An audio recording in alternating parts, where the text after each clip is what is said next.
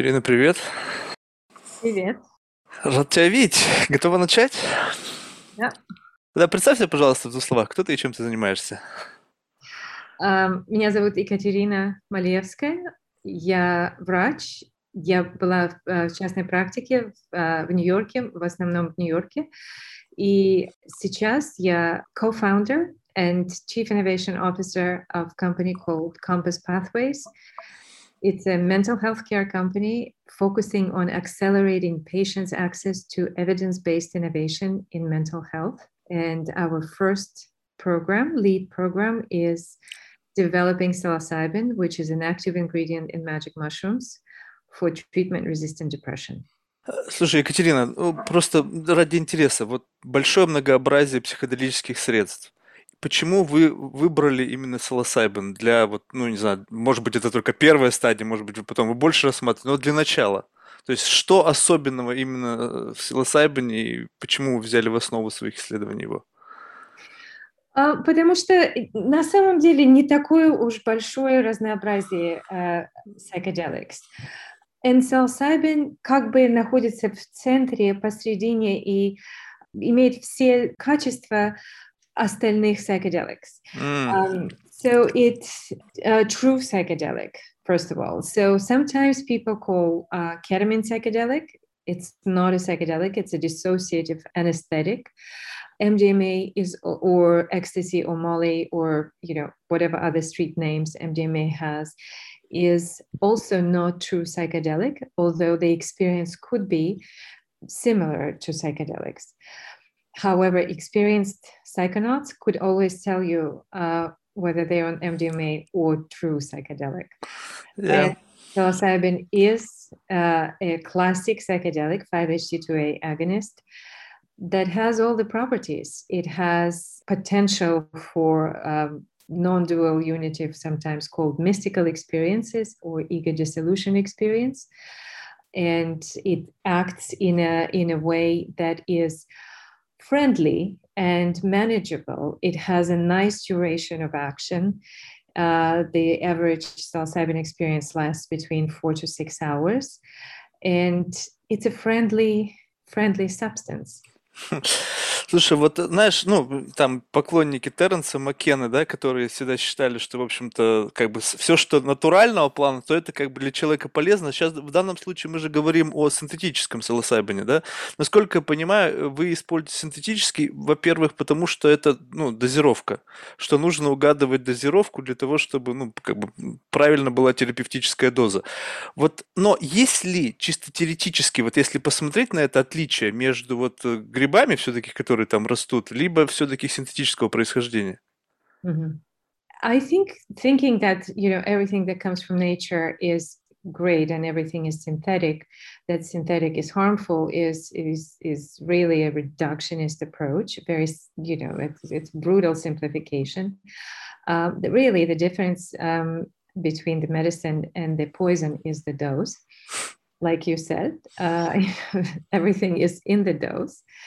Um, we are using synthetic psilocybin so not to compound the um, oh confound the uh, effects by sort of entourage effect so in, mm. in mushrooms there are hundreds of different alkaloids and they interact with active ingredients and inactive ingredients in in in various ways i think people who are focusing on research of natural uh, mushrooms. They're still finding new alkaloids and new compounds in mushrooms, and they're still untangling all the effects these alkaloids um, produce.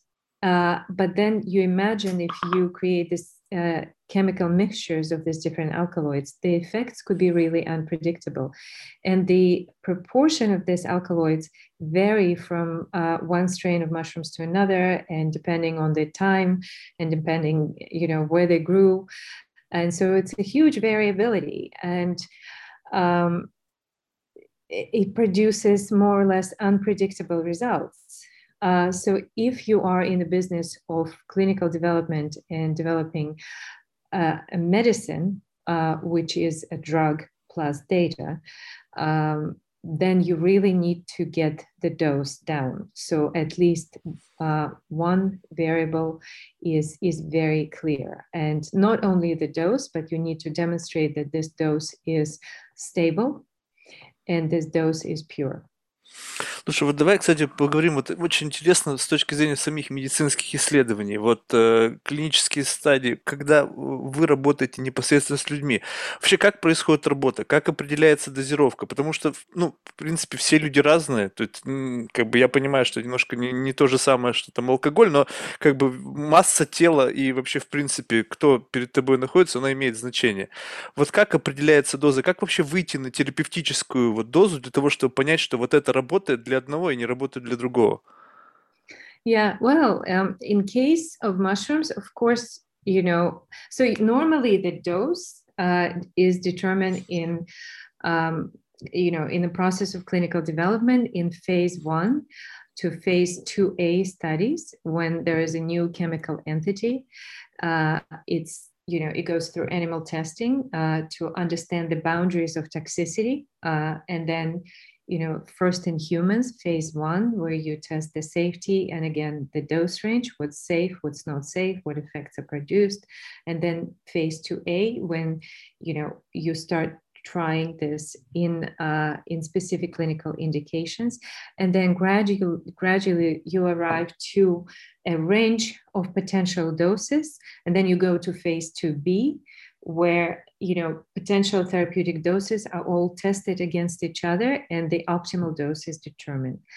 But of course in case of mushrooms despite all the whole variety of um, uh, you know different alkaloids and di- different chemicals uh, in mushrooms producing all sorts of unpredictable effects nevertheless they this mind expanding effects and the you know kind of transformative effects that people experienced.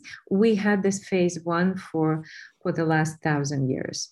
That's mm-hmm. how you know because people have been using it and you know more or less people got the dose down plus minus a gram of dry mushrooms right? So we understand how you know the kind of recreational use of dry mushrooms the dose of dry mushrooms, how it translates into uh, milligrams uh, approximately. And, uh, and that was the basis of um, first synthetic psilocybin that was first used in um, clinical practice and then clinical research, um, even in the 50s and 60s. Слушай, знаешь, что любопытно? Вот буквально недавно услышал, тут такая интересная вещь, что вот когда речь идет о ну, безопасности, понятно, что это важная часть э, клинических исследований, но и также по зависимости, то есть вот то, как это вы... mm-hmm. со временем вырабатывается та или иная зависимость препарату. И тут понятно, что это было не совсем научное высказывание, но сам факт того, что по некоторым данным историков, которые сейчас изучают эм, значит, использование э, различных субстанций, которые наши предки использовали тысячи лет назад, видно, что если бы это приводило к каким-то летальным исходам, то эволюция вымыло бы вот это все, и люди бы перестали это употреблять. Ну, потому что, ну, невозможно, если бы были примеры того, что люди бы умирали, и людям бы становилось плохо, это бы как бы постепенно-постепенно с каждым новым витком, новым поколением постепенно-постепенно отошло. Но ведь нет. То есть это сохранялось до вот, ну, сохраняется до по сей день. Соответственно, вот это уже, как бы, знаешь, такая medical study длиною в тысячелетие. Mm. Вот, ну, просто как бы, просто... It's a medical study. It's definitely uh, ethnographic uh, data, ethnographic evidence. It's more anthropological, cultural explorations, right? So, uh, because we don't have uh, necessarily the evidence of effects of the substances on depression thousand years ago, 500 years ago, right? And the substances were never used um, you know the way we think about them in in in the framework within the framework of western you know medical approach right? So uh, people never uh, you know like indigenous societies people didn't just wander into the woods pick the mushrooms and trip their heads off right? Because they had responsibilities. They had you know there were hunters and gatherers and they needed to you know do all sorts of things. And uh, so the substances were never meant to be, you know, formulated in nasal sprays and shipped via mail order uh, for microdosing or ma- macrodosing, you know, every weekend with friends. The substance substances were administered in a very controlled uh, setting by, you know, priests and nobilities. Um, where the knowledge of administration and methods of support was you know transferred from generation to generation and there were particular uses ritualistic that's why rituals were created around the substances so people don't kind of go uh, on on all sorts of tangents so it's an ethnographic evidence that people knew how to use the substances and there were probably some fatalities and some uh, you know misuse and then gradually they adapted. It was just no uh, kind of criminal uh, system uh, or no data say, uh, you know safety database where you can rec- record adverse events. It was just it just didn't exist 500 years ago right? It was just all trial trial and error. But that's the knowledge of you know effective and safe use of the substances that we are witnessing today Слушай, вот, ну вот это, кстати, очень важный момент в том плане, что те, кто проводят вот, ну, в ваших клиниках, в ваших исследованиях, э, те, кто находится вместе с человеком в период э, вот, погружения в психоделическое состояние, вот кто эти люди?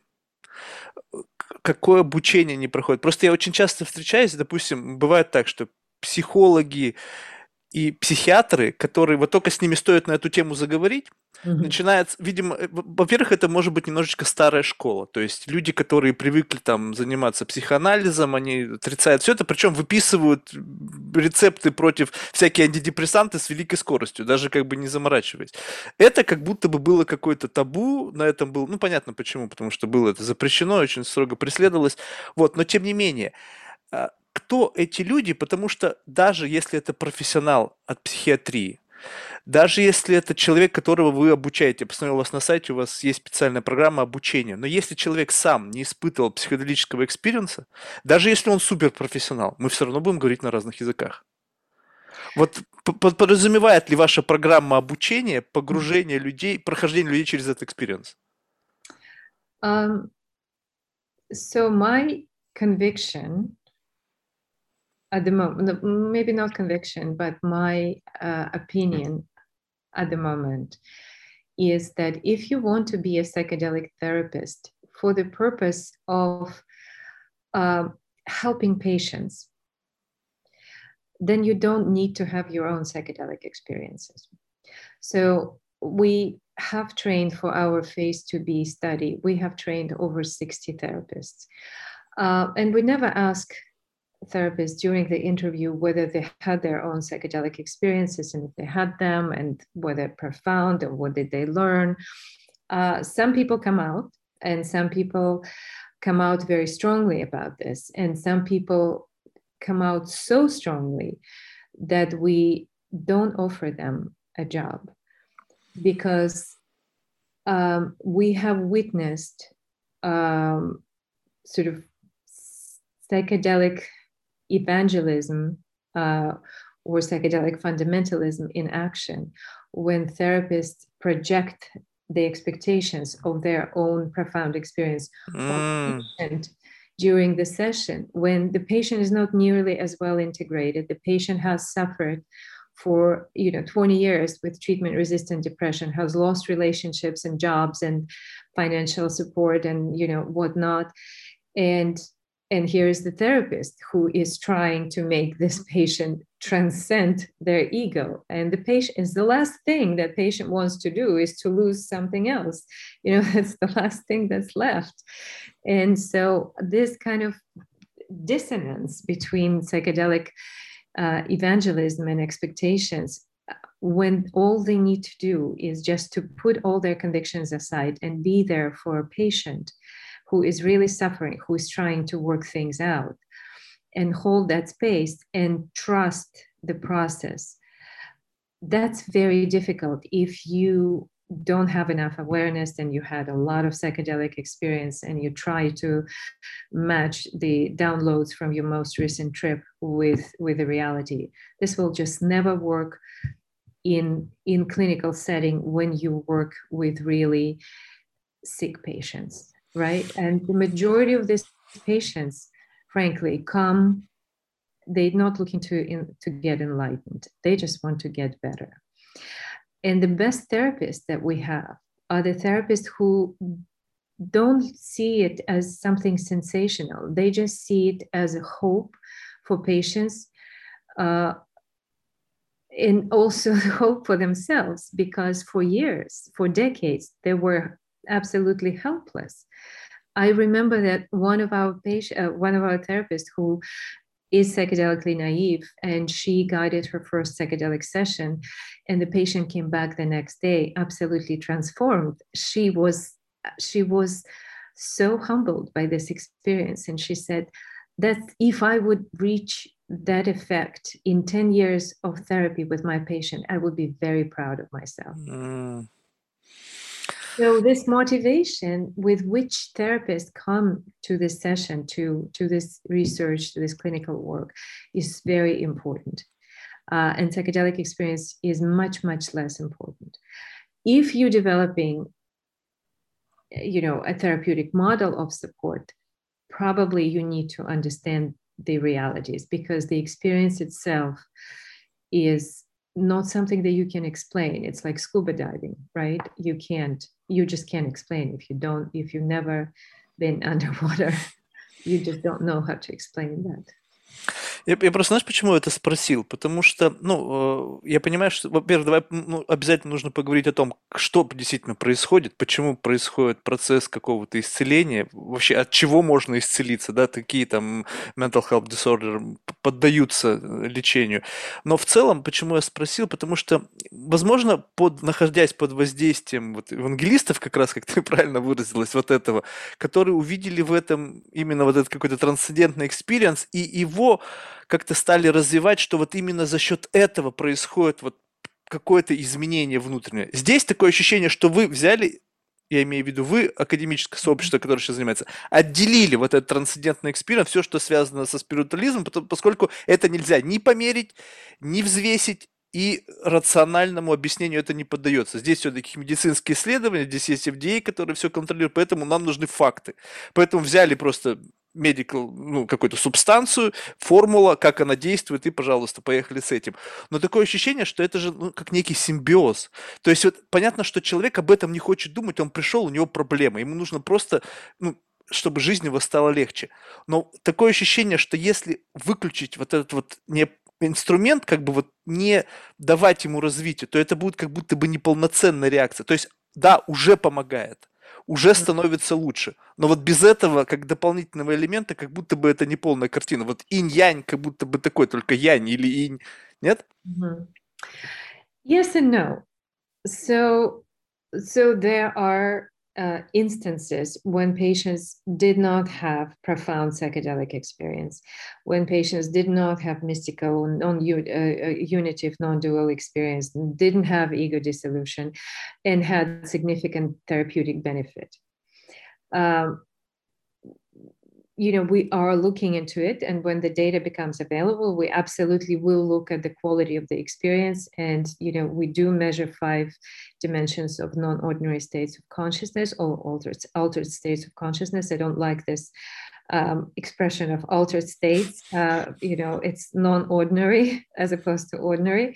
Uh, but here it is. It's it's an, an it's an acceptable scale to measure the quality of the experience, and we will see how the quality of the experience correlates with therapeutic benefits or uh, longevity of the effects. Uh, right now, the data is anecdotal. And of course, people who had these profound experiences and had therapeutic benefits, they live to talk about this. And that's what you hear, right? And so it's, in a way, it's a, you know, it's a selection bias uh, because people who didn't have these experiences and they just feel better somewhat for some period of time, they don't, they're not necessarily inclined to write social media posts Mm. But in terms of the role of this experience, um, the therapists, our therapists, are trained to support patients whatever experiences they have, whether they have mystical experiences, whether they meet uh, Jesus or Buddha or you know uh, anaconda or whatever the experience is, uh, the therapists are trained to to what's what's called in psychedelic therapy hold the space for a patient to figure that out themselves right? So they don't rebut they don't say you're crazy this doesn't exist let's stay on subject you know here is the scale let's get on with it. Uh, you know they're supportive no matter what. And that's the whole point. The whole point of this therapy is that it changes patients experience with self and with their symptoms. And all of a sudden patients see that they are not their narrative. They are not their uh, symptoms. They have symptoms of depression and things are okay. And so all of a sudden they have this sense of agency that they can choose to engage with symptoms or not to engage with the narrative or change the narrative. They have a different vantage point. It's like mindfulness. It's like a mindfulness drug. Mm. and so um, you know there is a again there a lot of urban myth in psychedelic um, therapy uh, is and you know one uh, you know psychedelic luminary who i adore uh, says uh, you know you always given the experience, you will never be given the experience that you cannot handle and you will always given the experience that you are meant to have. Maybe maybe not. I don't know. I think it's difficult to measure. But for the most part therapists are there to support uh, people if they're anxious it's very unusual experience and people can get anxious and paranoid and things and whatnot. But uh, the point is that whatever experience happens you need to engage with it. And this experience matters uh, and it doesn't have to be transcendental. And you know people have tendencies to um, you know glorify you know, романтизировать rom- romanticize glorify these experiences and you know oh there is something you know there is a different reality that you know if we could only all kind of cross over you know be crossing back and forth you know i personally don't think so what you see is what you get this is the only reality we have and how we engage with this our you know point of view is important. The most important thing is the, the vantage point, the point of view from which we assess and engage with reality of what's handed to us. Слушай, ну давай тогда поговорим, может быть, о том, вот именно о терапевтическом, как это работает. Вот ну, есть уже более-менее представление о том, как это работает, что происходит в голове человека, что происходит. То есть тут очень любопытно, что иногда говорят, что, значит, experience не вот, вот в этом субстанции. Experience – это то, что выносит человек после этого, работая уже со специалистом, поскольку это некий инструмент, и специалист должен как бы докрутить вот это вот состояние до того, чтобы это стало работать. Не, не, то есть попытаться, чтобы человек осмыслил это состояние, но как это на биохимическом уровне? Что происходит в голове? Что происходит там с, с, с, нейромедиаторами вообще? Как, какова, каков терапевтический эффект этого? Yeah, I think what you're talking about is, uh, you know, there are two things. One is a mechanism of action. What mm-hmm. happens when psilocybin as a chemical, you know, latches onto certain receptors, mm-hmm. and, you know, starts the whole biochemical cascade in, you know, within the uh, neurons and cells and changes the, you mm-hmm. know, the connectivity. And that's the mechanism of action. Uh, but that's different from mechanism of change, the subjective mechanism of change, or the experience that you're talking about. So, from the perspective of the mechanism of, of action, I think the most current thinking is that psilocybin is a 5-HT2A uh, receptor agonist. And 5-HT2A receptor is the part of serotonin system. And serotonin system is widely distributed in the body. Uh, you know, a large proportion of serotonin system is in in the gut, in in you know in intestines and in colon, and and large proportion of it is in the brain and is particularly highly concentrated in the system of connections called default mode network. Mm-hmm. Default mode network is this it's not an anatomical structure. It's the system of connections that is formed based on your life experience. It's basically collection of your patterns your life patterns your responses your habitual responses to life stresses life situations. That's your sort of default. You're not thinking appraising. You fall into this response you know by default. Uh, and so um, this system default mode network is activated when you think about yourself when you're contemplating planning uh, it's all based on your prior experience right and what happens when psilocybin uh, attaches to 5-HT2A receptors in this system of connections, it goes down, it down regulates it. And all of a sudden, you're out of the clutches of your patterns that you know create these filters of your worldview right? Mm-hmm. it's a bit like plato's caves. So you you have this kind of reflections on the walls based on you know the filters created by your experiences.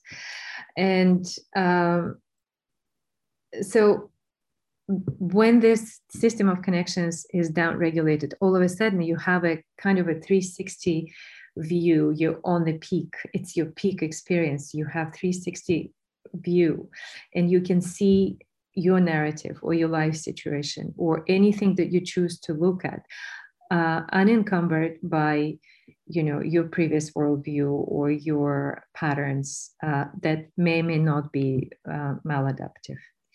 So that's kind of what happens to you subjectively uh, based on the mechanism of action. And that's your experience. But of course, these patterns don't always go down easily.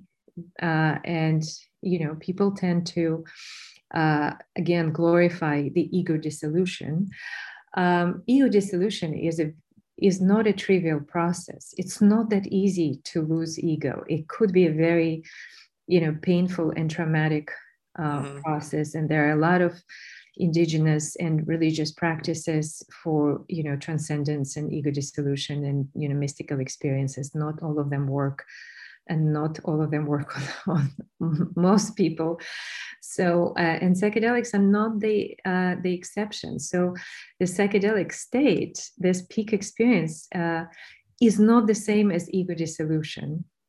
Uh, and uh, the other i think trick here is that um, the ego doesn't really die. And when you're out of your experience, it comes back. Mm-hmm. And it comes back um, stronger. It's a bit like antibiotic resistance, right? You, you take a lot of antibiotics, you know, you build this resistance. And ego is very clever, you know. So um, Ты знаешь, что в этом случае очень важно, что для многих людей важно сам момент отделения. Вот лично для меня, мой экспириенс. По крайней мере, я теперь понял, что это такое. Когда это было отдельно от меня, ты можешь теперь эту форму вот этого эго yeah. своего видеть как бы, и когда оно включается, ты понимаешь, ага, сейчас во мне заговорил это. Да, оно пытается свои позиции отжать. Да, mm-hmm. оно пытается занять то место и, и зайти опять так же, чтобы я не понимал, когда оно начинает включаться. Но, по крайней мере, у меня теперь есть это вот это какая-то, не знаю, entity внутри меня, которую я могу ощущать. You have a benchmark. You, you, you remember that experience and you um, yeah, I think that means that you've integrated this experience well. Ну что ж, хорошо. Слушай, вот а я посмотрел, э, у вас, э, то есть помимо самой субстанции есть еще музыка, есть еще environment, и вот какие-то еще суплементы есть, допустим, там 5HTP. Это же, по сути, как бы прекурсор какой-то, то есть можно каким-то образом усилить. Либо для чистоты эксперимента вы ничего больше, никаких БАДы, никакие дополнительные препараты не, не, не добавляете.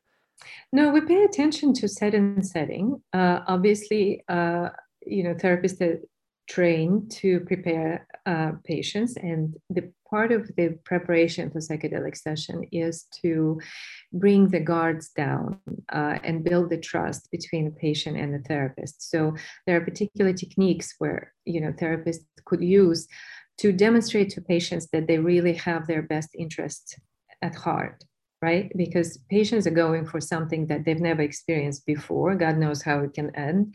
And this is a very unusual experience that can be uh, scary. And so they need to trust therapists um, uh, you know completely uh, or as much as humanly possible. And so we create the environment that is very non-stimulating non-clinical very soothing um, so we take a hospital room and turn it into kind of a living room environment and we furnish it and we put couches and um, and dimming lights and you know whatnot. And everything is you know very comfortable in muted colors. Um, and we also have uh, you know my co-founder and my husband is is very focused on he's a very high resolution guy. And so he loves you know high quality audio equipment and you know high resolution photography and things like that so he uh, shipped to all 25 sites a special um, quality sound system from a company called Meridian uh, that you know produces the best quality of sound. Uh, and so we play specially uh, designed uh, music playlist on this uh, sound system. And that the, the music playlist reflects the uh, pharmac- pharmacodynamic mm-hmm. of the drug. So in the beginning, the music is a little more emotionally evocative when you try to kind of, you know, elicit different uh, emotional states and usually well very often in depressed patients you know they're very numb. They lost the ability to feel joy or any other feelings other than you know emotional pain or sometimes it's anhedonia when you can't feel anything. Um, and so you you try to kind of get to you know this kind of hidden emotional states and you try different types of music um, and then you know towards the peak the music becomes uh, less kind of contextual and more um, less eventful. Um, so it's very just expansive sound, almost sound like. And so um, so that goes on for several hours, and then towards the end, uh, it becomes a little more human again, and we can add the voice and you know the instruments that are more resembling human voice. Слушай, а вот, а, кстати, любопытно, а как вы фармакодинамику отслеживаете? Человек сидит в энцефалограмм, в, в этот момент снимается, потому что, ну, у, то есть музыка, она, условно, пресет, у вас это какой-то плейлист, но люди все разные, у, то есть я понимаю, что есть какая-то general фармакодинамика, но у каждого вот эти ритмы, они могут быть, ну, какой-то shift, одна минута раньше, одна минута позже, и вот это может пойти в некий-то дисбаланс. Я понимаю, что yeah. там часов, то есть понятно, что, в принципе, тут может выровняться сам потому что там, ну вот чтобы в идеале это было. Сейчас просто технологии есть, которые позволяют это все делать. Либо эта фармакодинамика не отображается на энцефалограмме. No, first of all, pharmacodynamic uh, is separate. It's the blood level, um, right, uh, of the substance in in the in the Да-да-да, но, но понятно, но это наличие препарата, но он же как-то влияет на мозговую yeah, активность. Absolutely, absolutely. I'm going to get to that. And so, uh, so we we obviously in in clinical research we don't use uh, anything that we don't have to use, right? We want to create maximum, the best experience for people, the most unobtrusive experience. Uh, we don't want to, uh, you know, we don't take blood pressure, we don't take blood work during the session. We want them to have the best experience they can have. And so mm-hmm. the music playlist is kind of the our general idea of, you know, the peaks and troughs of psychedelic experience. And it doesn't always match uh, individual experience, as you said. Uh, but that's research for the future, this adaptive technologies that know exactly what's going on with the patient and whether you have the you know EEG cap on or you have some other sensors that give you a better idea of the state that patient is in and you can adapt. You can either enhance or alleviate the state uh, depending on you know the therapeutic benefit that you're looking. And that is you know the subject of research that is you know this adaptive technologies immersive technologies is what's going on at um, you know in the company and my um, function of digital health. So that's the technology of the future definitely. That's more uh, highly personalized and precision approach to to care Потому что, мне кажется, вот именно за счет вот этой вот тонкой настройки достигается все. Потому что у всех поломки, они ведь очень специфические. У каждого, понятно, что можно их описать общими какими-то характеристиками, но именно вот терапевтический эффект, вот он должен, мне кажется, настолько быть адаптирован, и это касается и дозировки, потому что на самом деле, вот ты, ты, предыдущий твоем рассказе ты говорил, что человек достигает пика. А как вы знаете, что это пик? Каков показатель, индикатор пика, потому что, может быть, мне, вот чтобы переломить вот этот стейт, вот чуть-чуть нужно было приблизиться к этому пику, а я его не дошел, я был в неком состоянии, да, у меня нарушились связи, я теперь по-другому смотрю, но вот терапевтический эффект не достигнут. Но yeah. я как бы думаю, что вроде как бы более-менее мне стало. Yeah, well, those are all limitations of current scientific methods and and clinical uh, clinical research, right? We don't have the technology yet to be that precise. Um, and that's why we have to do high, high numbers of patients in, in clinical trials uh, in order to actually understand what are we measuring, what we need to measure, and how do we know? I mean, this is a, a, a fundamental question, I think, of, of psychedelic research. What is that state that is responsible for the best clinical outcome and the most uh, and the sustainability of this outcome? And how do we drive people into the state more predictably? Do people really need the first 90 minutes of uh, you know experiencing this um, you know breaking down the patterns and kind of depixelation of the entire you know view of the world?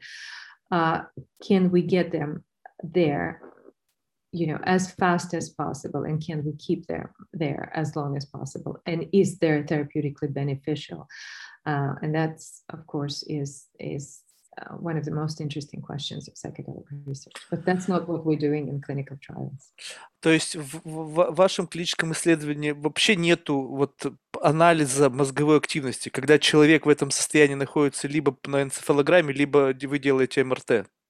Not uh, not in the main clinical uh, program that is aiming for uh, regulatory approval of the treatment. We do have a parallel research program where we do, you know, all kinds of interesting studies, including technology and um, you know EEG and you know translation of animal models into human models, and uh, so all this is in the workings, just not in the main clinical development program because it complicates the research enormously and slows down the development of the treatments.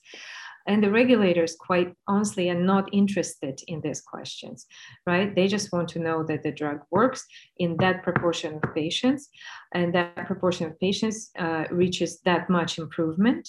And then they make a decision whether the drug works or not and you know oftentimes they don't even know how the drug works and there are a lot of um, drugs on the market that um, we don't have a very good understanding how they work but they work mm. Тогда давай, может быть, расскажи, пожалуйста, вот о том, кто все-таки вот основные бенефициары э, этого исследования, какие болезни в основном, ну, скажем, mental disorder, да, то есть, не знаю, называют ли, корректно ли называть людей больными, да, то есть, ну, все равно, какое-то рас, с расстройствами, э, не знаю, личности, там еще чего-то. Кто эти люди? какие заболевания с точки зрения отклонения можно лечить при помощи психоделиков? Mm-hmm. Well, I think there is a lot of research going on in various indications. Uh, so we are focusing on what's called treatment resistant depression. It's depression that doesn't that hasn't responded to two or more adequately administered uh, antidepressants or approved treatments. Um, and then we're also looking at other indications like a special population of special interest, for example, patients with uh, depression related to cancer diagnosis, patients who can't come to terms with impending death. Um, that seems to work very well in these patients. Um, we also looking at PTSD, post-traumatic stress disorder. I'm not sure if there is a diagnosis like that in Russian nomenclature. I, I don't seem to remember that I heard that. Не, посттравматический синдром, по-моему. Посттравматический синдром, okay. Uh, and also um, anorexia uh, or eating disorders. Also, um, anything that has um, that requires change of perception or change of personal narrative could potentially be susceptible to um, to psychedelic therapy. So, for example, we're looking at anorexia, where you know people have distorted body image, right, or body dysmorphic disorder. It's one of the most difficult disorders to treat because they have this fixed delusion.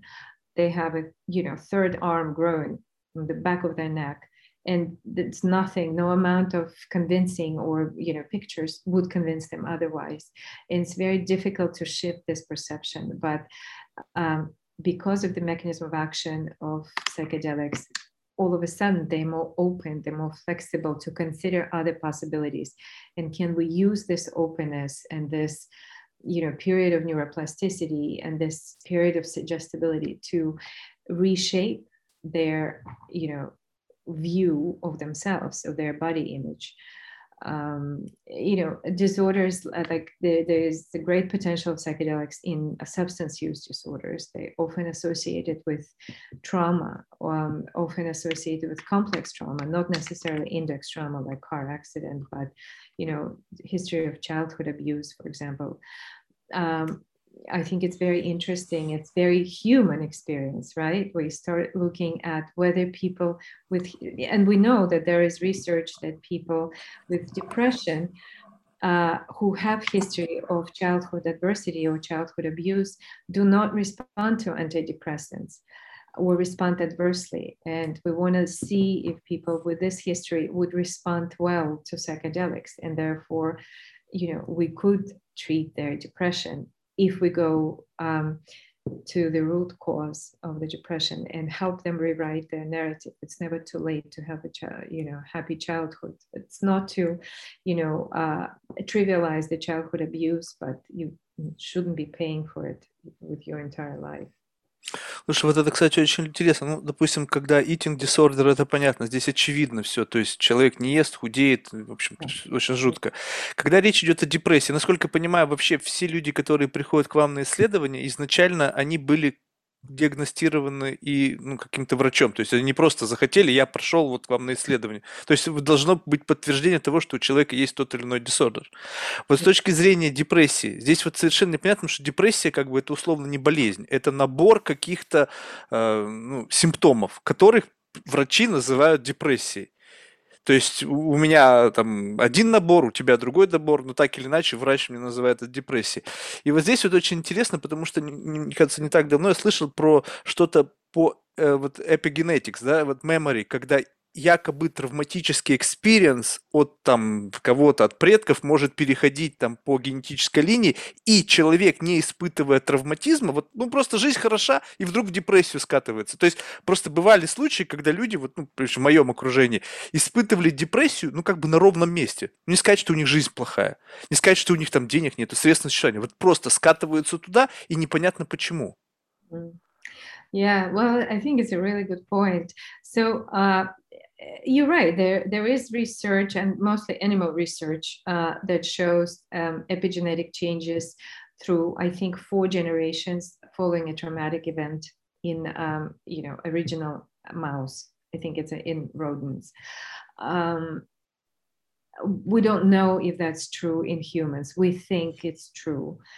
Uh, you also have to consider that when people are depressed, uh, for one reason or another, they tend to they have what's called negative attentional bias. They tend to pick the events from their past or their parents past to explain why they're feeling this way.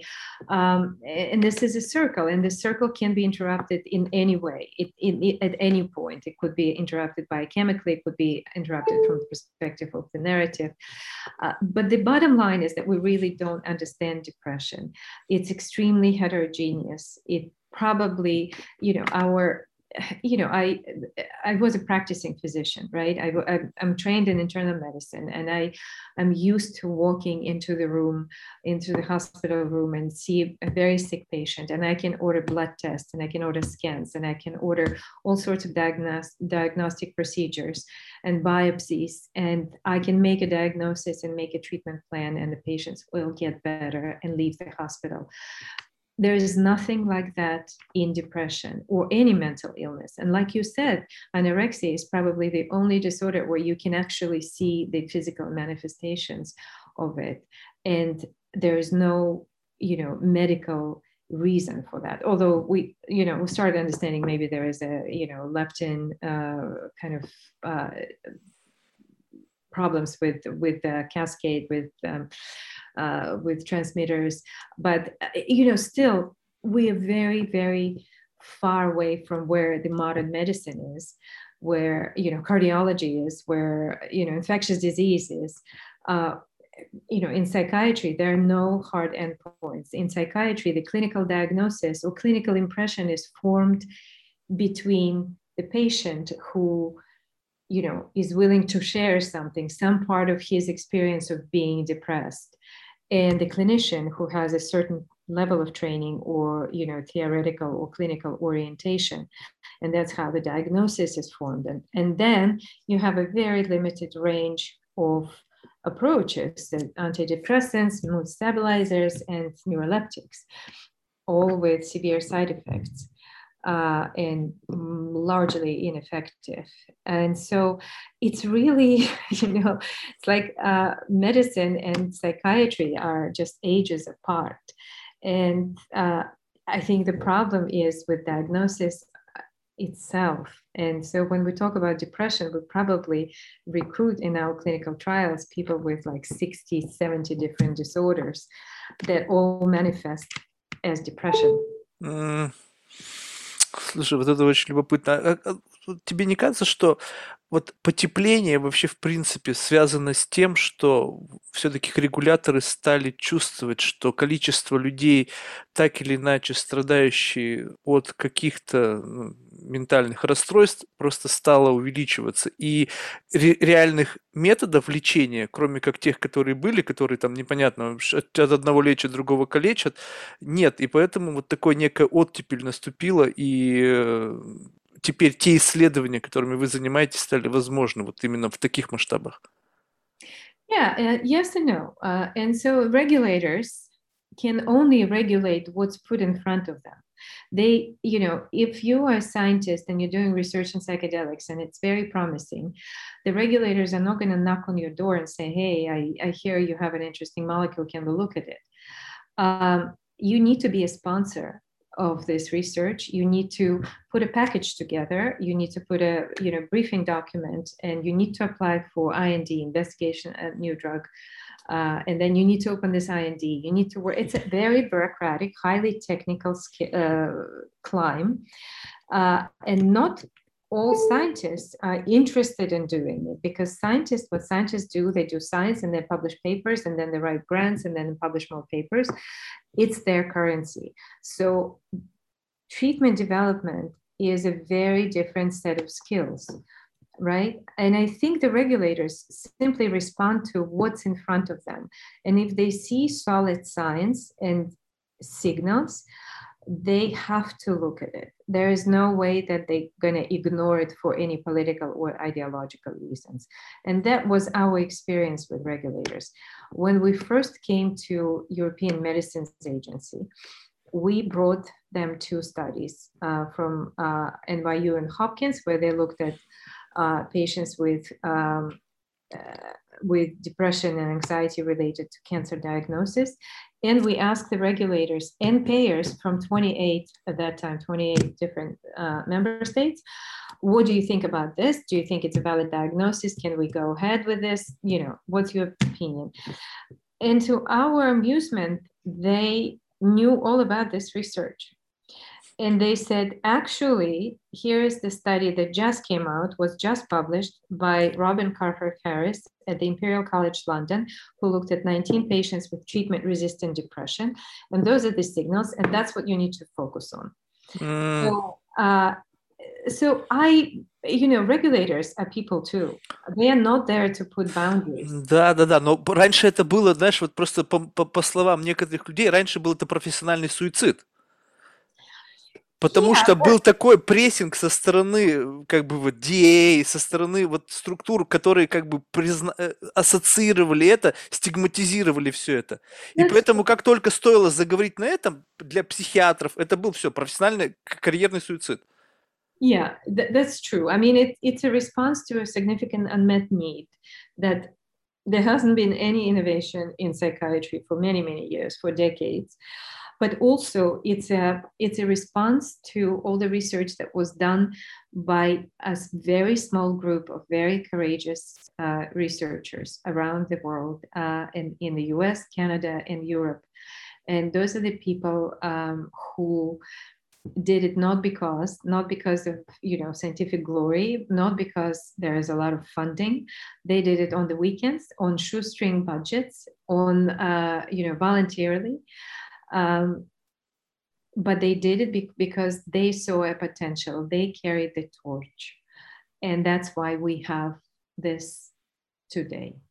М, we, uh, we're able to you know build um, companies and industries. And and that's why i think when people talk about reciprocity of industry to indigenous people i think our first reciprocity is to academics and scientists who carried that torch who um, developed the science to the point uh, high enough where the scientific community started paying attention to the signals Слушай, ну все равно любопытно.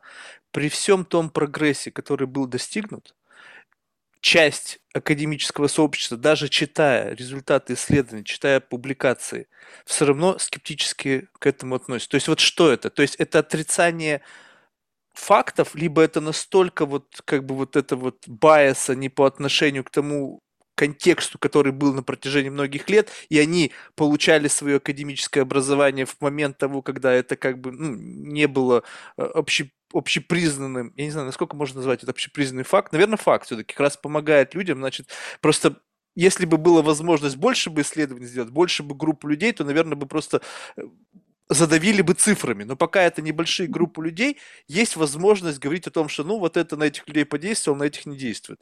Вот что лежит в основе их скептиса вот по, по сей день? Well, I think you need skepticism, right? I think you, that's called scientific equipoise. Не, ну не на уровне того, что это наркомания. Well, I, I I haven't heard that actually, to be honest, Uh, in the U.S. or in uh, maybe in Russia. I, I don't know, but uh, in the U.S., every you know reputable um, academic institution now is setting up psychedelic center, psychedelic research center. It, MGH, Massachusetts General Hospital, Harvard, uh, you know, set up a psychedelic research center. I mean, every every self-respecting academic institution now has some sort of psychedelic research going on. We do need skepticism. We do need people to keep, you know, this claims uh, in check.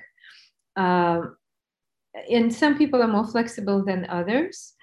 Uh, but I think as you know, uh, there, there will always be uh, people who will be against it. And, you know, there is an expression that science progresses one funeral at a time. And so, you know, with time, with generation, uh, with generational change, I think it will become more and more acceptable and less and less sensational. And that's when I think we will make real scientific progress. просто смотри, вот э, во- вопрос ведь еще напрямую связан с тем, как в обществе идет отношение к этому. То есть вот тут нужно правильно разграничить, что это все-таки медицинское исследование, что это не просто продается в аптеке и любой там, не знаю, подросток взял это и купил. То есть здесь должна быть рекомендация врача, то есть был какой-то должен быть диагноз. Это абсолютно э, администрированная программа, когда делается в клинике под надзором врачей, когда есть какая-то группа там emergency в случае там чего-то. Именно такой подход к этому, ко всему, все равно да, наверное, может быть, в Америке в меньшей степени. Просто у меня было несколько бесед с специалистами из нейросайенс, которым я просто из любопытства, собственно, спрашиваю, как я вижу, как меняется их лицо. То есть глупо говорить о том, что они не читают научные публикации. Наверняка читают.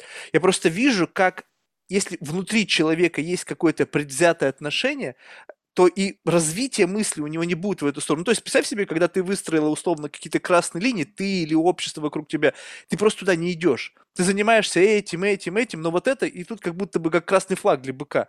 Я просто yeah. чувствую это, и это странно. Yeah, but fortunately, we have a drug for that. That's exactly what psilocybin does. You know, breaks down these barriers, but they need to be willing to take it.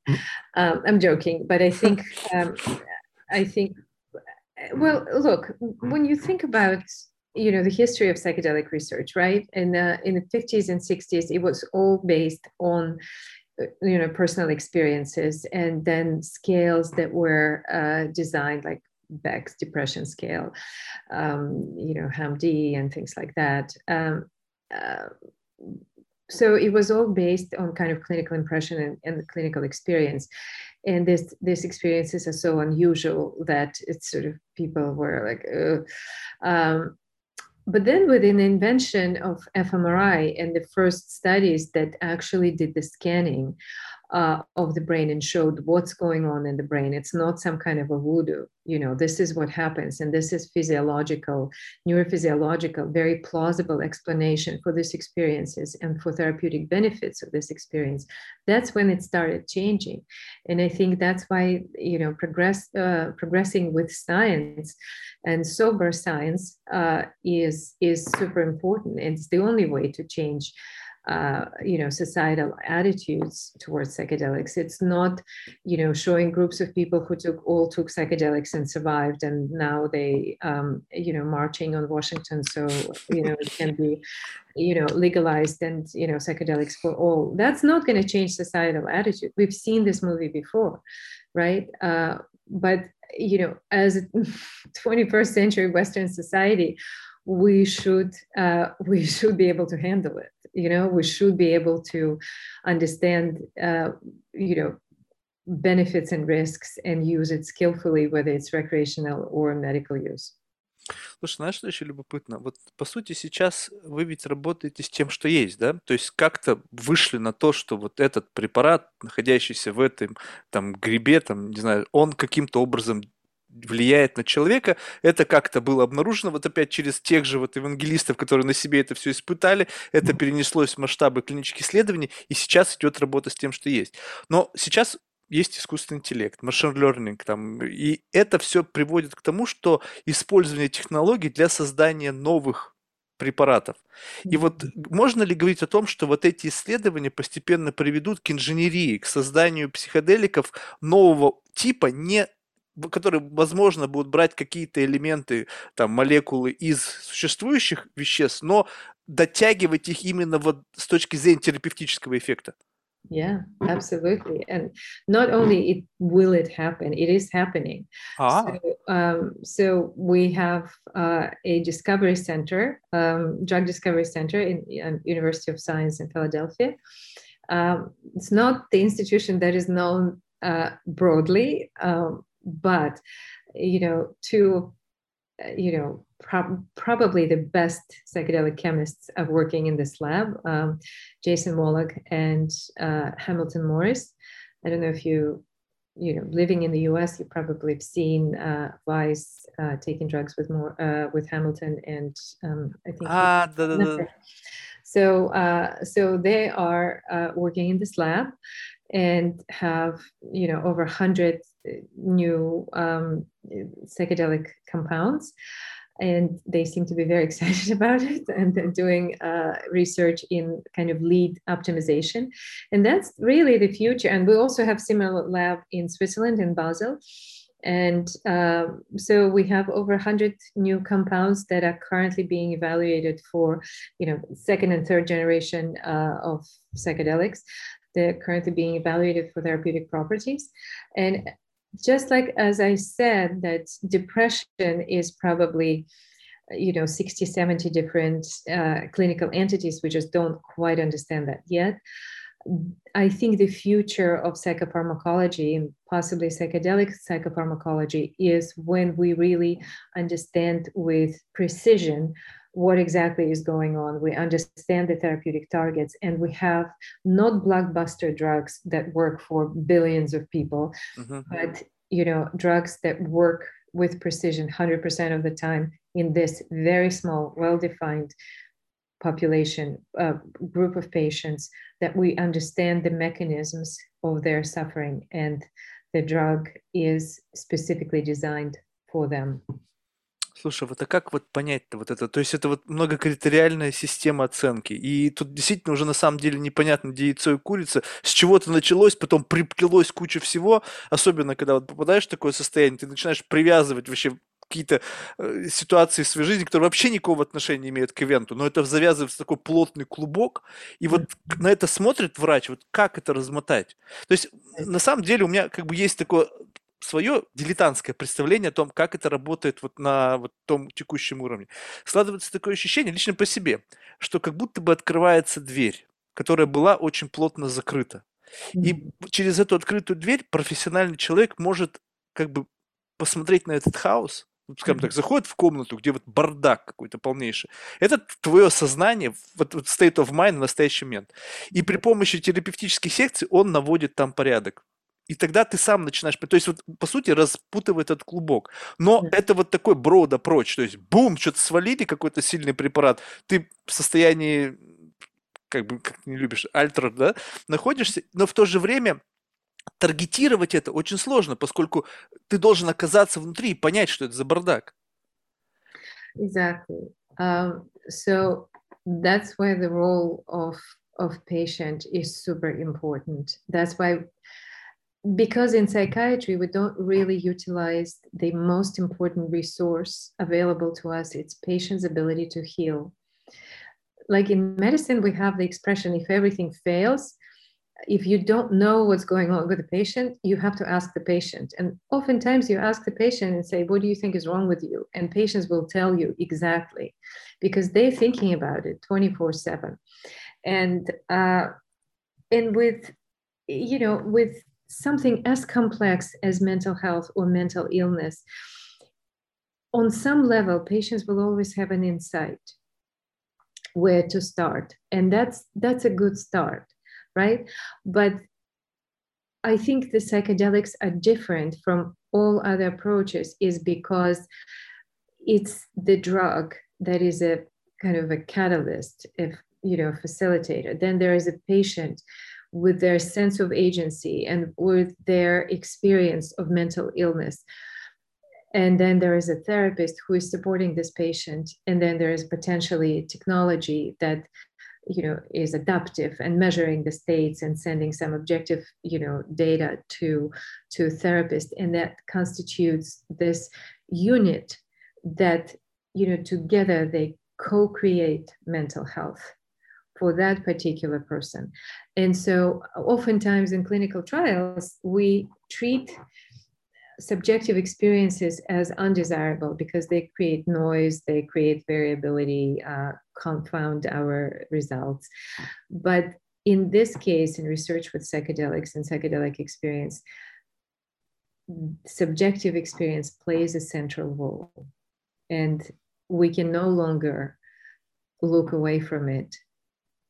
And we need to consider it as part of the mechanism of change, as part of the healing mechanism.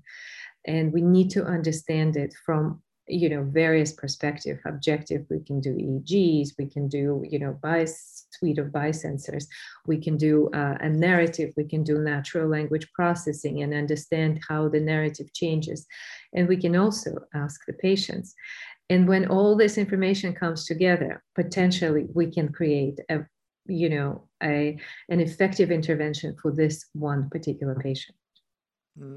Слушай, знаешь, вот э, сейчас как-то мысль какая-то странная в голове возникла. Нет ли ощущения, что ну, большие гиганты, фармацевтические компании, которые производят антидепрессанты, для которых ну, это гигантский бизнес, в который включены миллионы врачей по всему миру, мой личный экспириенс, у меня мигрень с аурой. Недавно пришел просто записаться на МРТ, к, к, к неврологу, даже не к психиатру. Стал ему описывать, что ну там бывает что-то, черкнул мне сразу же антидепрессант. Mm-hmm. То есть вот просто вот на ровном месте, я даже не просил его об этом. Может быть, он выглядел так, что я как будто прошу, на самом деле нет. Но, в общем, идея в том, что это гигантский рынок с с миллиардами долларов. И вот тут вы, сказалось бы, с простой формулой от всех болезней. Ну, понятно, что это не то чтобы от всех, но по крайней мере, то, что сейчас лечится. И они с одного препарата на другой перепрыгивают. В общем, это история длиной в жизнь. И вы как бы как будто вы представляете угрозу. Mm.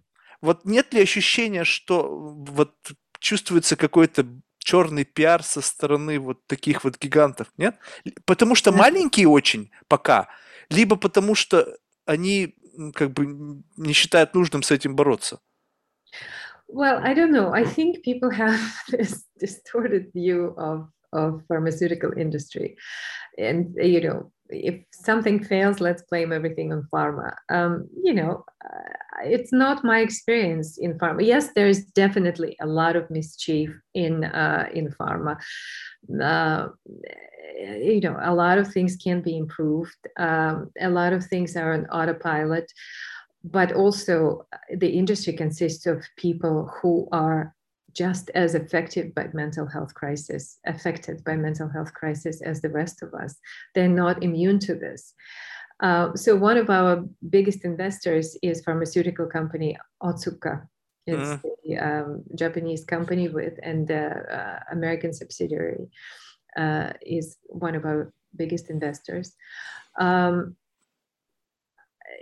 as you know, uh, J&J, uh, uh, the um, has developed esketamine, which is not a psychedelic, I want to emphasize, but also not a traditional antidepressant.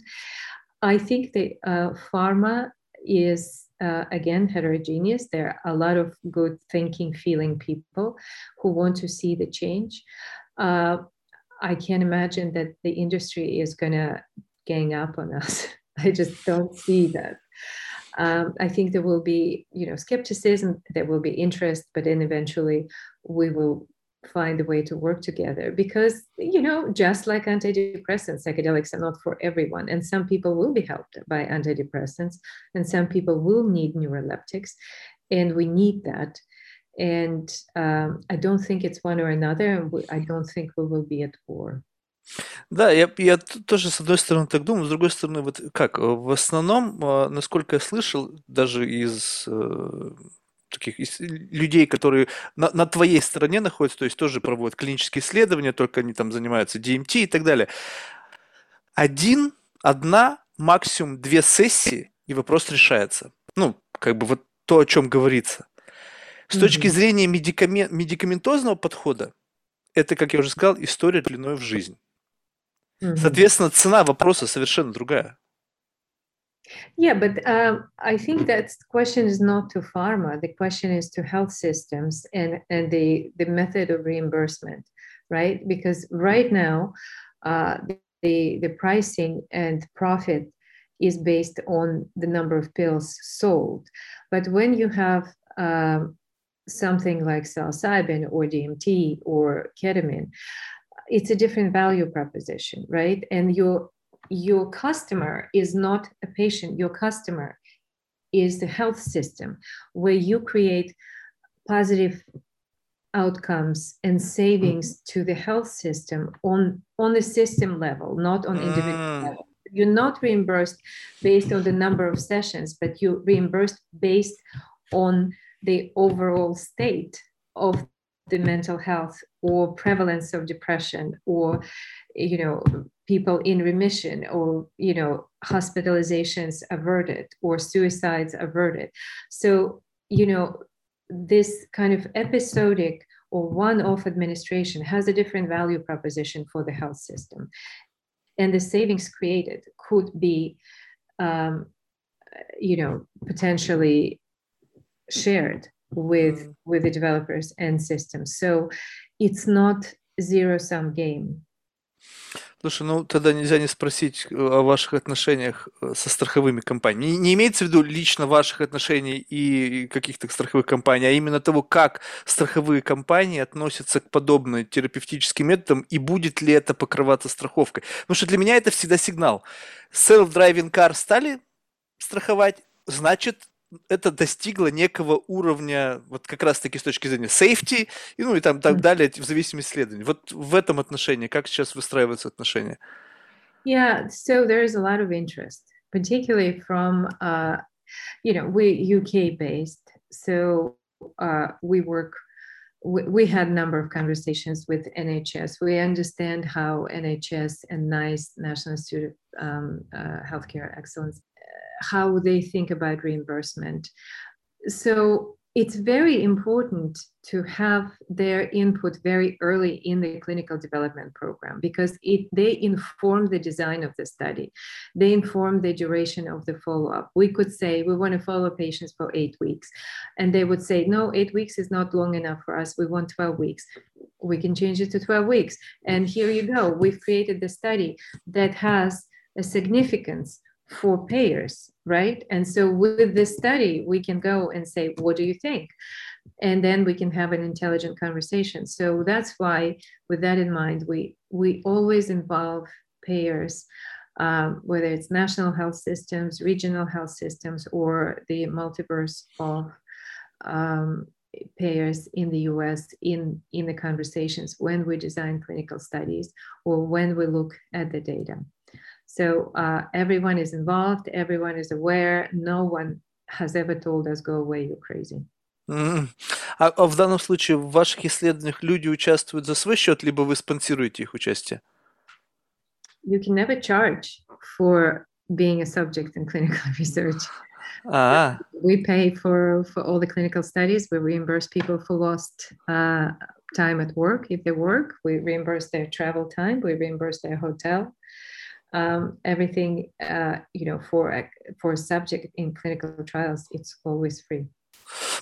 Окей okay, тогда может быть я неправильный вопрос задал. То есть по пока это все находится в стадии клинических исследований пока у вас нету коммерческих клиентов которые на, пришли от врачей пока это все в стадии исследования? Yeah. А исследования, просто я слышу, что вот в подобных исследованиях иногда используется какое double-blind э, исследование, когда ни врач, ни пациент не знают, что они там применяют плацебо. Вот у вас как исследование в этом отношении проходит? So uh, one, uh, the study that we just finished had three arms, uh, one low dose, medium dose, and high dose. So we looked at three doses and respond response to these three doses. And uh, one milligram is considered an active placebo. And when people come to be part of the study, when they are thinking of getting enrolled in clinical research, uh, they sign the informed consent and they have a long conversation with study coordinator. They understand all the arms, all the possibilities, what can happen to them. They can have low uh, intensity experience, they can have high intensity experience. They may may not be helped, and these are the side effects, and these are the you know potential adverse events. And then they go away and they think about it. They cannot sign it right away. They have to go home and think about it. Then they come back, whether they sign or not it's up to them, but they are absolutely informed about, you know, potential for placebo and uh, potential that they might not get helped. Mm. А ты как-то упомянула вот какие-то противопоказания. Есть сейчас медицински доказанные противопоказания, при которых не рекомендуется ни при каких обстоятельствах? Yeah, absolutely. So if you have a history of psychosis or you have a history of um, schizophrenia or you have a first degree relative with schizophrenia, you're not, you're excluded from participation in the studies. Currently, we're excluding patients with bipolar 1 and bipolar 2, although we're doing a safety study in patients with bipolar depression, bipolar depression 2. Uh, because it's one of the most difficult depressions to treat. Um, and then so the bipolar one is definitely excluded because it has this psychotic um, component. Um, severe substance abuse we um, exclude patients with severe substance abuse simply because they sometimes it's very difficult to uh, separate you know if the symptoms of depression related to substance or uh, or it's really true depression. Um, there are medical contraindications if you had um, cardiovascular event like heart attack or stroke uh, within a year of the session, then you cannot be part of the study. If you have uncontrolled blood pressure, uh, you cannot be part of the study. If you have uncontrolled diabetes, you cannot be part of the study. seizure disorders. But we started looking systematically at this uh, contraindications and challenge whether this is a real contraindication or whether we can start including these patients to have a uh, sample. Right now, we just inherited this contraindications from previous research, but I think it definitely needs to be challenged. То есть, в принципе, в будущем нельзя исключать то, что будет... Потому что, по сути, это и есть максимально уязвимые люди. Потому что чем... Ну, одно дело диабет, немножко другая история, но когда есть различные вот симптоматики, там, потенциально, там, в семье кто-то с шизофренией, там, или вообще, в принципе, любые расстройства, по сути, это и есть максимально уязвимые люди, которые максимально нуждаются вот в помощи. То есть нельзя исключать, что в будущем это будет э, исследование именно с привлечением людей с этими проблемами. Well, I it's hard to say. I think you need to be really gutsy and have everything, you know, done and dusted before you can move, you know, to use psychedelics in schizophrenia. I think all that all the other problems need to be uh, need to be solved. Um, so I think that is the last uh, thing that on everybody's mind. Uh, I cannot, ex- you know, absolutely say that it will never happen because we've seen, you know, we've seen this research before, uh, but I cannot imagine it happening in the near future. Uh, Mm. For the rest of the indications, such as bipolar 2, for example, um, obviously substance abuse, suicidality, we exclude, currently exclude people with suicidal ideations or su- suicidal intent uh, because we're not sure how safe it is. But again, we started looking at the safety uh, uh, in of psilocybin in chronic suicidal ideations, and um, yeah, the study is due to finish very soon, and we'll uh, we'll know uh, we'll know how safe it is. Um, but we. You know, those are the you know the, the the bits that I think we will address before we can move to schizophrenia psychosis. То есть, насколько я понимаю, сейчас основная задача просто пройти этот путь максимально безопасным путем, хотя бы пройти, чтобы была возможность что-то делать. Потому что если пойдешь и путь будет тернистый, не дай бог, что-нибудь произойдет, то может опять процесс затормозиться. Потому что я так насколько слышал, что всю индустрию отбрасывают назад при каждом каком-то неудачном э, результате исследования. Yeah, I mean, there's always a potential for severe adverse events, and then everyone will start. But I think we've made so much progress. I think the the research has made so much progress. I think now it will be very difficult to put a lid on it because it's just too many signals, too many interesting, promising signals. Um, I think yes, we need to we need to stay vigilant, and we need to make sure that patients are safe, but not because we're afraid of oh my god they're going to shut down our company but just because it's a good practice to keep patients safe and then you know gradually move the boundaries Не, ну это понятно, но просто смотри, вот э, мне всегда, видишь, отсутствие опыта, возник, из этого в голове возникает непонимание. Просто когда из экспериментов, исследований убирают людей с определенными проблемами, и потом это FDA approved, и потом начинается человек, он, может быть, не сказал о том, постеснялся сказать, что у него суицидальные наклонности, а ему было противопоказано, и не было в ходе исследований людей, у кого были такие симптомы. Бум, и все, и человек выходит в окно, ну не дай бог. Hmm. То есть получается так, что вот как бы, ну, да, можно уже есть э, разрешение на использование, но не проверено на всех. But you know there there it doesn't stop at the approval right? Research doesn't stop at the approval. So research uh, approval happens after the phase two uh, after the phase three. But then there is a phase 3b and phase 4 and then you uh, you continue doing research to expand the indications to to uh, you know um, change the label. Uh, it's up to you where you want to start so it doesn't mean that it, this is it that you know the way it gets approved that's how it will be forever not at all it it all depends on you know on, on the resources and the interest and the you know inclinations and you know scientific promise А вот с точки зрения самих пациентов, насколько, ну, то есть я понимаю, что если человек страдает, то он, наверное, максимально заинтересован в этом. Но вот чувствуется, что есть прямо спрос со стороны людей, которые ну, ожидают, что вот это будет доступно для них, что они смогут наконец-то получить какой-то альтернативный, там, не помогающий много лет э, способу лечения. Yeah. И как это ощущается? То есть это вам пишут, вами как-то общаются, это от врачей поступают сигналы? Yeah, yeah. No, we hear it from all from all directions. As a company, as a sponsor, we cannot have contact with patients. Uh, we cannot know, we cannot see the faces, we cannot know the names, uh, never ever.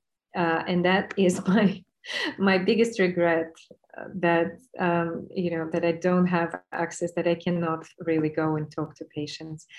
But we do have access to, um, you know, I'm unblinded and I can see the sessions um, we have recordings of the sessions. I can see the sessions, although the face is pixelated, so I cannot recognize that person on the street. And all and they completely de-identified, so I will never know who this person is, where he lives or she lives. Um, so uh, I see, I see the hope. I see desperation. I see also dedication to to this research. We had a patient who, um, in in the Netherlands, who um, you know has a history of depression, and went through you know preparation and session, and looked like the session was very low intensity, and he didn't get a benefit. So we don't know what dose he got, but the patient stayed on for 12 weeks to finish the, the to finish the research and he said that he was so dedicated to this research he really wanted to the study to succeed. And when he finished the study he went and he bought the mushrooms in the head shop. And he said you know i was trained. I was screened. You told me it was safe for me. So uh, and i worked with a therapist. I understand what can happen. And he he did it. But the point is not that he didn't kind of self-administered it. The point was that he found it in himself to stay on for 12 weeks to finish the study. Now that's that's the commitment of patients. Mm. and our principal investigators say that they have never seen so much interest. And our principal investigators you know have been doing research in treatment resistant depression forever. And on average the sites the clinical trial sites would recruit 0.3 patients per site per month in mm. you know traditional treatment resistant depression research. Very difficult to recruit these patients. And we had sites that would recruit two three patients per month. So the interest of patients with no promotion no advertisement just the word of mouth and um, the level of hope and interest is so high among patients that we really worry about patients who seemingly were randomized to a low dose and didn't get any clinical benefits. Mm. And so that is really, really painful for us and for investigators, but there is no way around it. This is the way the research is done, and unfortunately, we have to do it. А они не знают, да, что они им попали именно в стадию, где им дают очень маленькую дозу. То есть, в принципе, они могут потом уйти с, э, с полным недоверием, что не работает ерунда. Well, they know that they can be randomized to the less effective dose. А, то есть, в принципе, остается у них hope, то, что они просто попали в эту группу, yeah, и поэтому they, не помогло. They completely understand that they could be randomized to the group that mm. will have less benefits than the other two groups. And and patients deal with this. Some patients are very disappointed, but the, they again the therapists and the study teams are trained to support these patients so it doesn't lead to you know dramatic worsening or suicide or anything like that. So uh, that is a challenge because patients come with very high hopes. Слушай, я не знаю, насколько у тебя ведь есть личная история, не знаю, насколько это лично и можно об этом говорить, но просто сам факт того, что пережив что-то подобное в семье и увидев положительный результат этого, ну, это дает веру и силу делать то, что может помочь и другим людям. Well, that's true. But also, I want to say that it's just our experience. It's experience of one family, right? That's not it's a study of one and it could be a million you know studies of one but that's not a clinical research so I, I can only talk about our experience and i can only um, but i cannot say that oh just because my son was helped by you know psychedelics that means that we need to go and start a mushroom company and mushrooms for all. That would be really stupid. I think the the point is that there is a significant unmet need there is a promise and let's look into it right? We didn't start decriminalization legalization movement right? We didn't open the the mushroom clinics uh, we went down the path of clinical research Просто, понимаешь, вот как бы вот сейчас нужно правильно, чтобы понимали люди, о чем идет речь. То есть кто-то сейчас, вот с учетом того, что у людей сейчас в голове непонятно что, может сказать, мать дала сыну грибы. А по сути, ведь на самом деле, ведь это все совершенно не так. То есть в основе лежит просто какой-то, какая-то химическая формула. И на самом деле почти все медикаменты, ну там за исключением каких-то суперсинтетических, сделаны были начинались из чего-то, что есть в природе. Там, не знаю, то есть well. No. Почему-то вот эта связь такая какая-то, вот что это какой-то magic grip, там magic shrooms, да, вот он в голове людей сидит. Mm. И вот те люди, которые сейчас нас слушают, которые, скажем так, они здоровы, у них нет ментальных проблем, ни у кого в семье, слава богу, не было. Они смотрят на это, вот что они там говорят, вот они наркотиками лечат там людей непонятно там от чего. Yeah. Есть, well, вот это вот this is not narcotics, um, first of all. Second of all, I didn't give him. Не, я понимаю, просто вопрос в том, что просто как это может прозвучать? Ты знаешь, как люди коверкуют все? I no, I understand, but I haven't heard that actually. I haven't heard that interpretation. Mm. Now that you put it this way, I see how it could be seen. Я просто тебе говорю, что бывает так, вот такие люди вот с таким настроем. Просто когда ты сконцентрирован, с людей, люди, которые сфокусированы на этом, они, они заинтересованы в помощи, они не видят вот этого всего, поскольку, возможно, в силу недостатка времени, сфокусировки, просто yeah. не видишь этого всего. Я это вижу.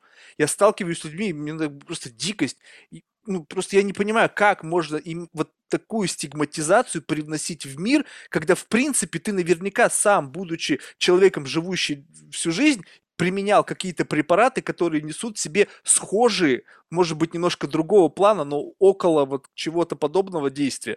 Пусть, может быть, никакого там enlightenment не было, но, в принципе, вот это.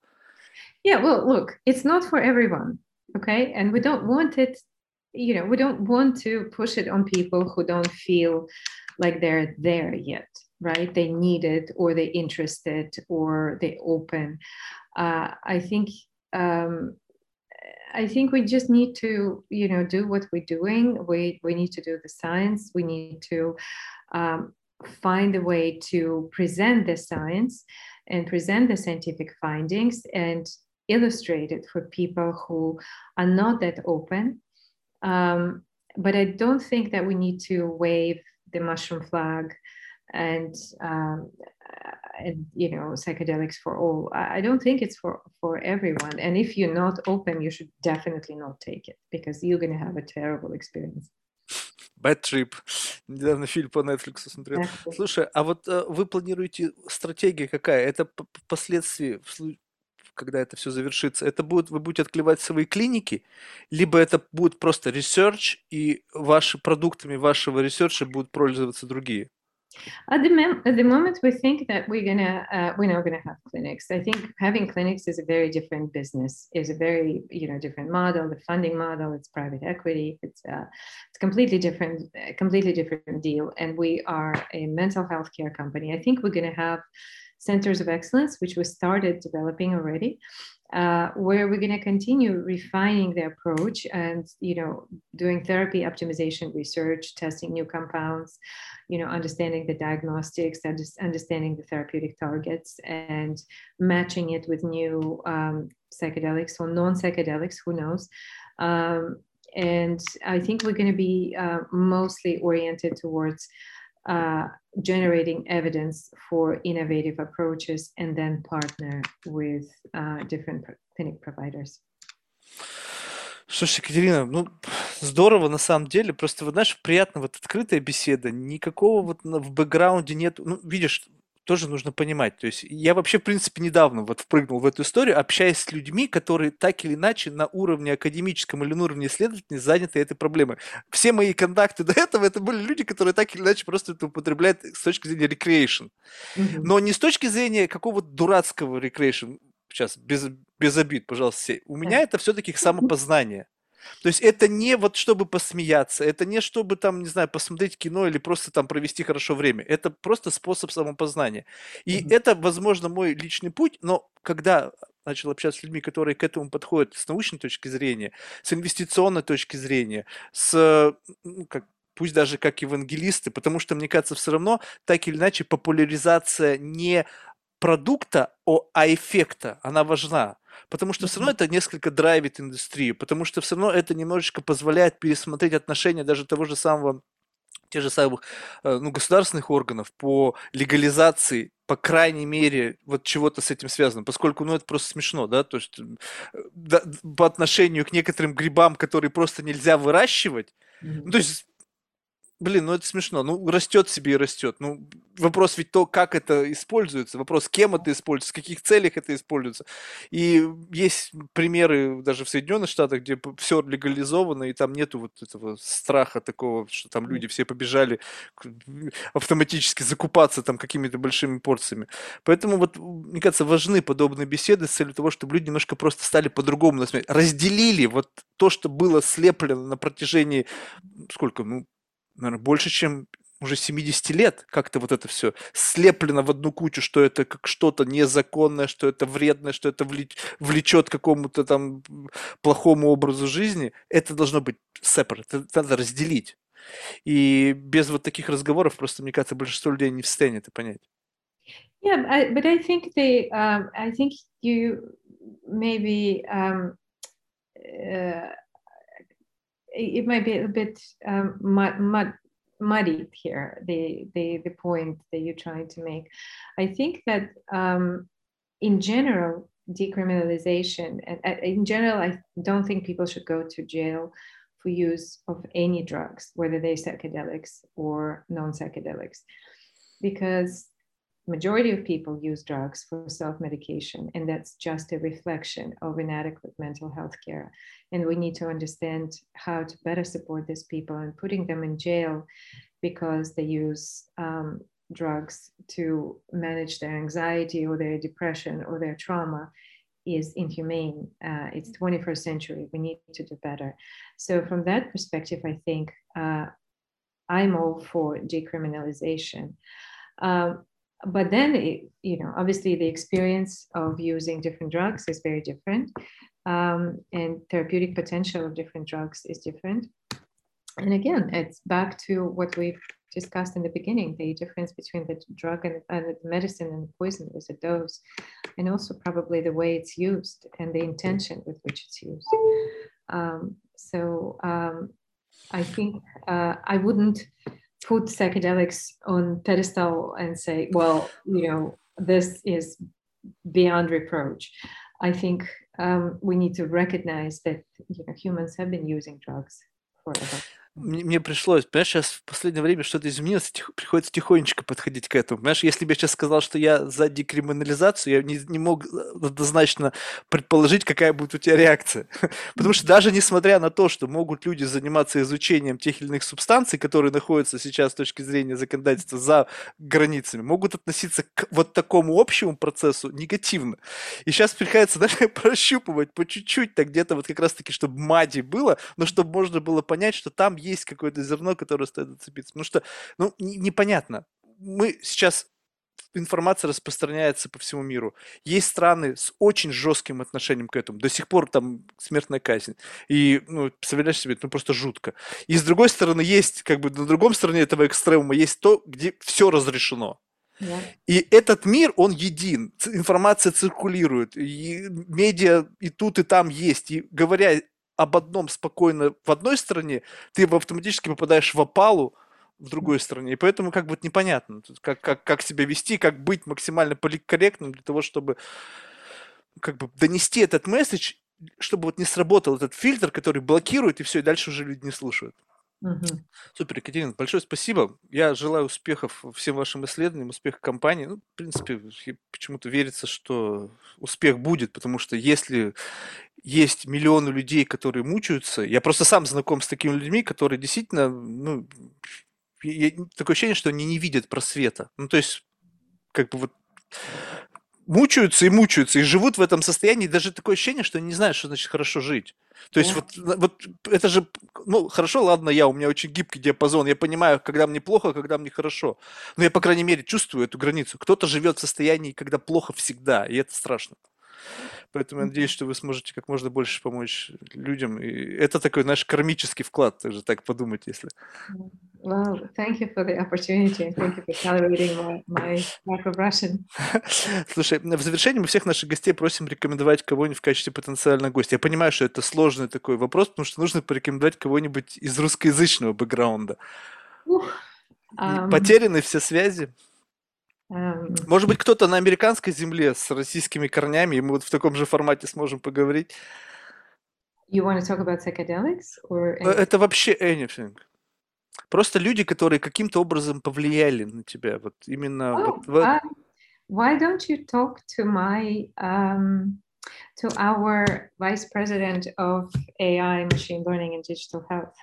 He has Супер. he is um, formerly Russian, and um, yeah, he is a um, what I was told is a Maserati of data science. Ух. Супер. Обязательно. Будет здорово. All right, I'll introduce you. Okay. So thank you. Thank you. Okay. Bye bye. Doug, bye.